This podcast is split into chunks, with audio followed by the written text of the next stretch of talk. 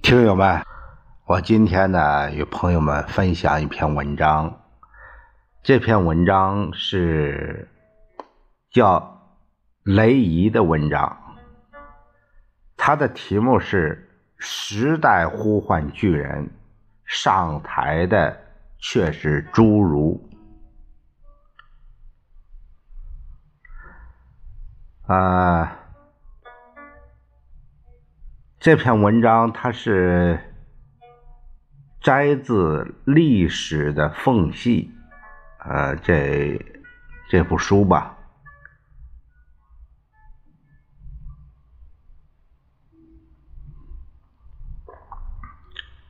我们看一下这篇文章的内容。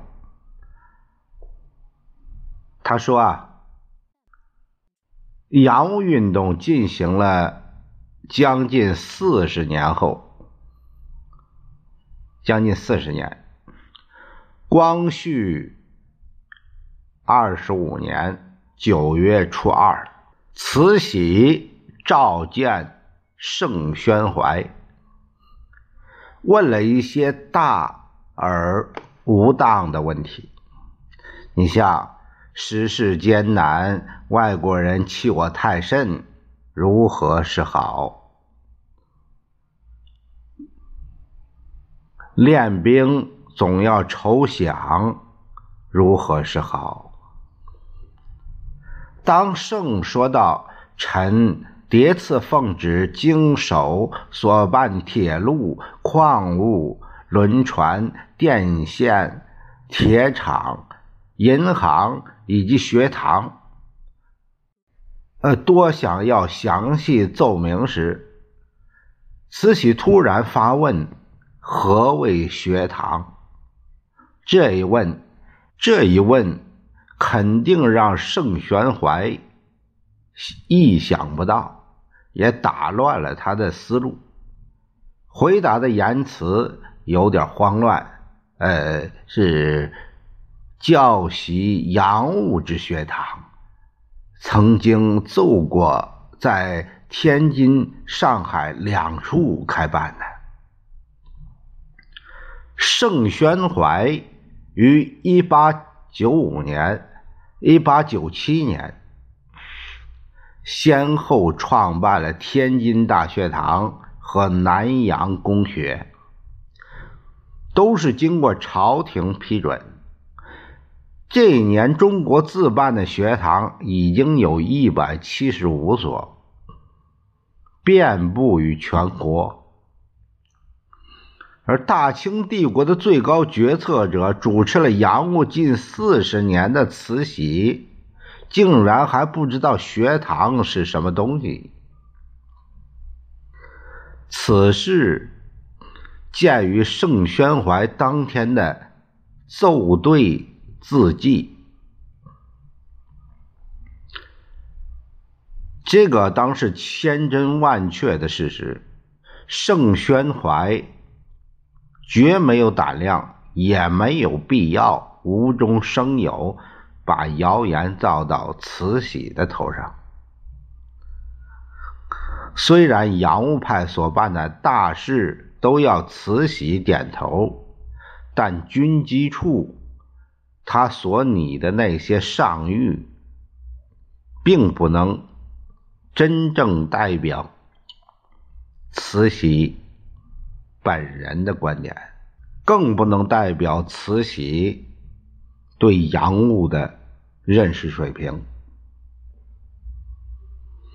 故宫博物院院刊，一九九八年第三期，光绪帝朱批。竖屏为我们提供了一个极为难得的第一手史料。从光绪六年起，小皇帝开始学习在臣下的奏折上写批示，三年内留下了几十件朱批。因为这是练习性质，有少数几件是慈禧在后面又亲笔做了朱批，但一般观点基本相同，只是语气分寸不同，唯有一件两人的观点不同。而这一件朱批，便让慈禧露出了本相。光绪八年三月初六，直隶总督李鸿章奏为招商在上海试办机器织布局这个折子，小皇帝通篇用朱笔断句。他批示道：“机器织布实属创举，织成则天下受其利，不成则商民受其累，且贻笑于外国矣。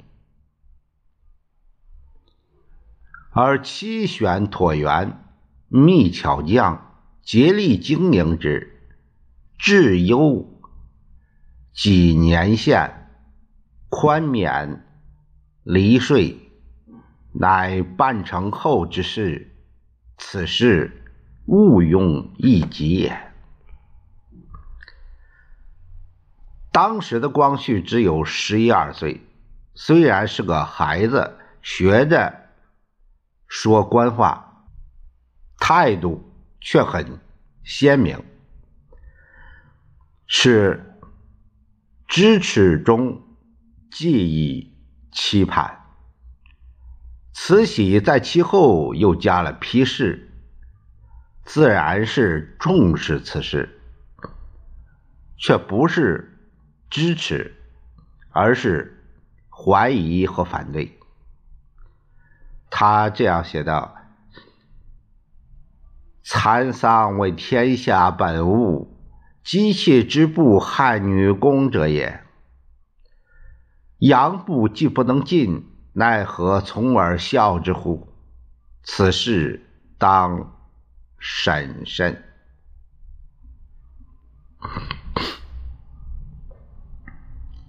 此处的慈禧的口吻，和那一些顽固派攻击铁路、机器、夺小民生计的论调完全一样。流露出传统小农对机械化大生产的恐惧，这种思潮正是引进新的生产力的巨大阻力。在此以前，上海机器织布局招商集古章程已经刊载于。光绪六年九月初十至十二日的申报，其中有一段话似乎是预先说给慈禧听的：“或谓纺织本系女红，恐夺小民之利，不知洋布进口以后，其利早已暗夺。本局。”专之洋布，是所分者外洋之力，而非小民之力。且厂局既开，须用男女工作有增无减，与晋地小民生计不无少弊，势力卓然，无足疑者。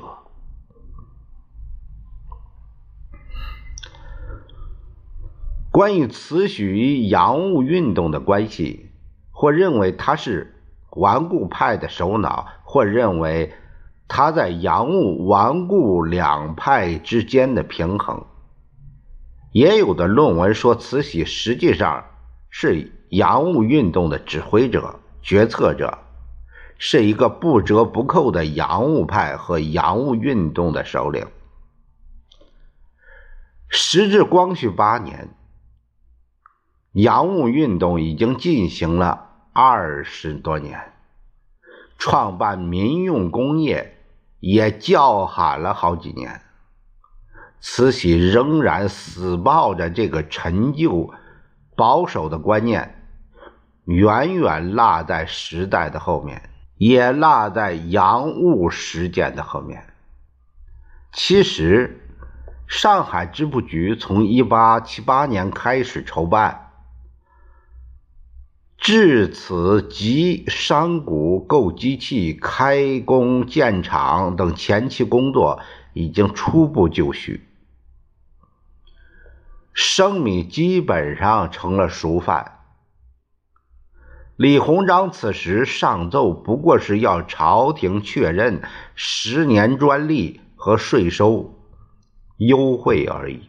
李鸿章开办开平矿务局，修建唐胥铁路，续建开平铁路等，以及后来的张之洞建铁厂。都是先斩后奏，报告朝廷，只是补办一个手续。有的论者强调，这些大型军用、民用洋务企业都经过了慈禧的亲自批准，成为了中国近代工业的开端和基础，以此证明。他对洋务运动的领导作用，不免有些牵强。洋务运动实质上是一个封建国家企图实现早期现代化的系统工程，必然是困难重重，步履维艰。他要求有一个远见卓识、雄才大略的决策层来领导，以坚定的信念、过人的胆识、顽强的毅力去冲破阻力。然而，时代呼唤巨人，上台的却是侏儒。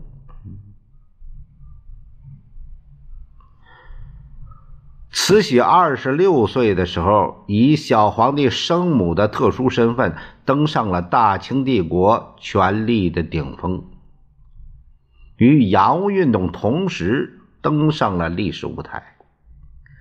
在他长达半个世纪的执政生涯中，虽然批准支持过洋务派提出的一些新措施。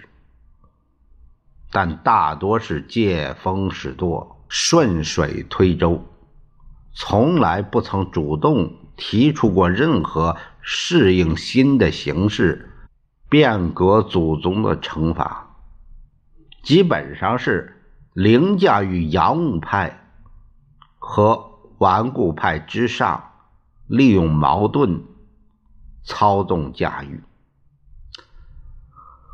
纵观其一生。在立光绪、戊戌政变、利用义和团、立宣统等重大关键决策上，一贯以维护个人的绝对权威为其终极目的，既不顾国家利益，也不顾清王朝的安危存亡。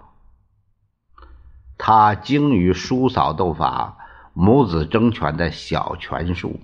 而昧于国际形势和历史发展的潮流，绝对没有纵观世界大势、总揽全国大局的战略思考，更没有吸纳西方文明的内心愿望和魄力。他仍然是一个深谙帝王术的传统型的守旧的封建统治者。光绪十五年，恭亲王奕欣已经离开政坛，在家里养病。养病啊，是双引号的。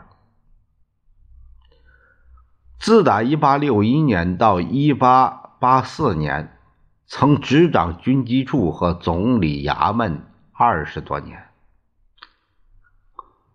早期他是外虚何荣、内需变法这一政策方针的制定者，也是洋务运动的主要推动者。辛酉政变之后，太后听政与亲王辅政共同掌权的蜜月期，仅仅延续了三年，权力均衡的天平就发生了变化。同治三年夏，湘军攻下南京。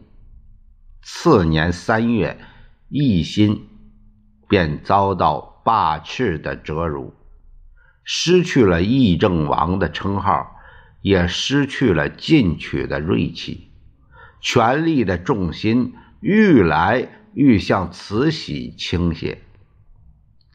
期间，慈禧纵容顽固派以抑制奕欣，使洋务派运动的。进展受到一定程度的影响，一心也日渐退缩，遇事不免莫能。同治十三年，因反对修圆明园，一心再次受到罢斥和折辱。至同治死后。慈禧立光绪为帝时，奕欣已经无力与之抗衡。光绪七年，慈安暴亡以后，慈禧一人专权的局面已经基本形成。光绪十年，慈禧为了完全彻底的实现个人的专权，也为。光绪亲政后继续垄断权力，预做准备，趁中法战争之机，突然将军机处大换班，把奕欣赶下了政治舞台。此后任用的纯王奕环、李王世铎。庆王奕匡更是一谢不如一谢了。洋务运动的实践，从开始就是曾、左、李等地方督抚发动的。这一现象的背后，潜藏着晚清政局中权力下移。外重内轻的新趋势，为适应剿灭太平军、捻军他的作战需要，清政府不得不做出让步，让兵权、行政权、财权、人事任命权都集中在地方督抚的手中，削弱了中央的控制力，形成了。尾大不掉之势，因之洋务运动在发展的过程中，也始终处于一种分散的、自发的、各自为政的无序状态。正如后来康有为所批评的：如何筹饷，如何练兵，如何开军械局，如何开银行，如何铸钱币。皆听各省督抚之各自为谋，为者听之，不为者亦听之。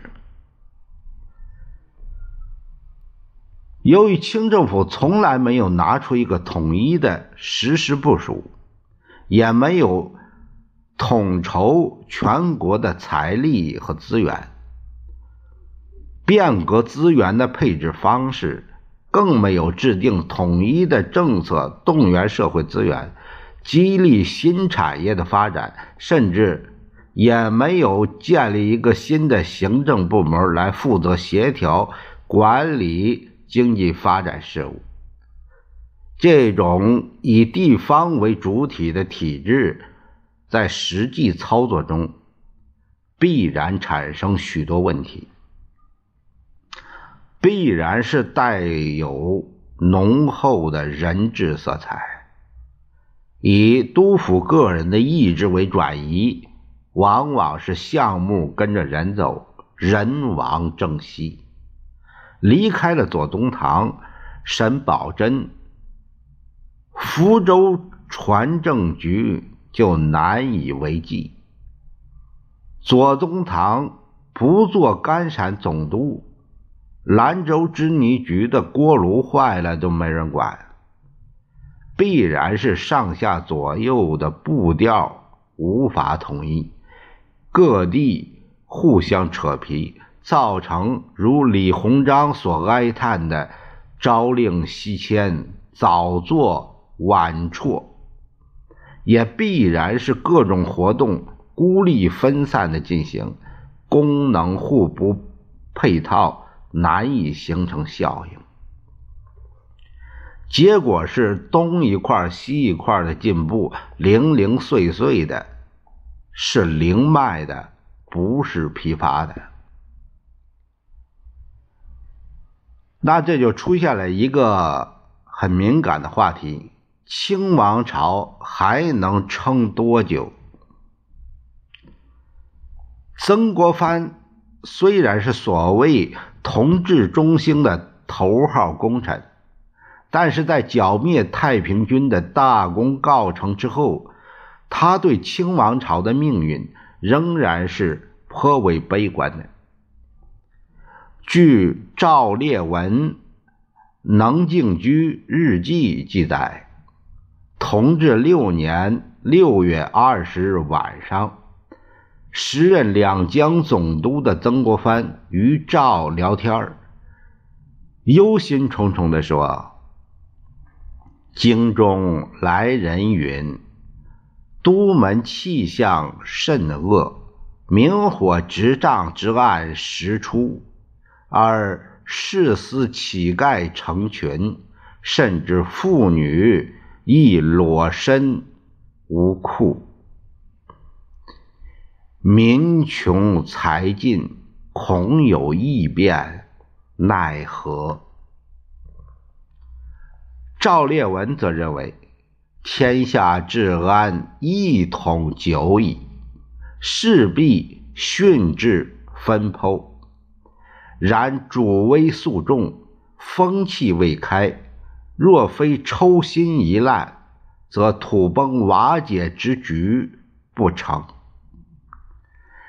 以劣夺之，一日之祸，必先根本颠覆，而后方舟无主，人自为政，待不出五十年矣。大意是说，因为皇权的统治还很厉害，要不是核心先烂掉，还不会土崩瓦解。按他的这预计，将来的灾难是中央政府先垮台，然后各地四分五裂，大概也就是五十年内的事儿。最后，曾国藩无奈地说。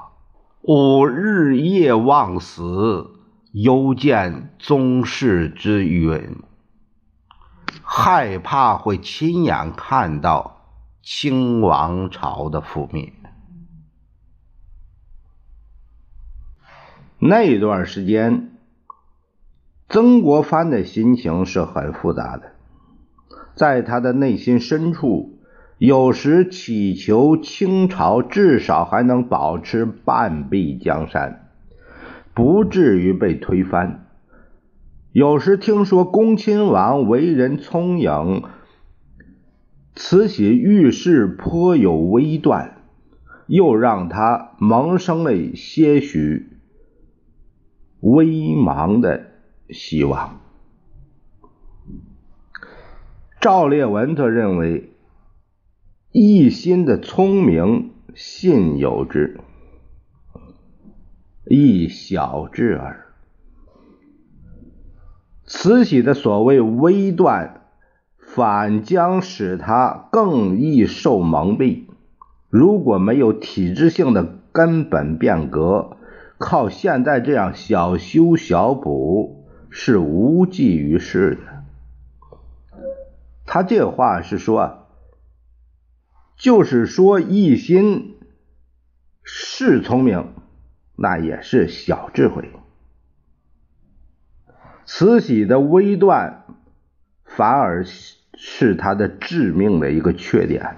同治七年七月，曾国藩被任命为直隶总督，几天之内受到慈禧的四次召见，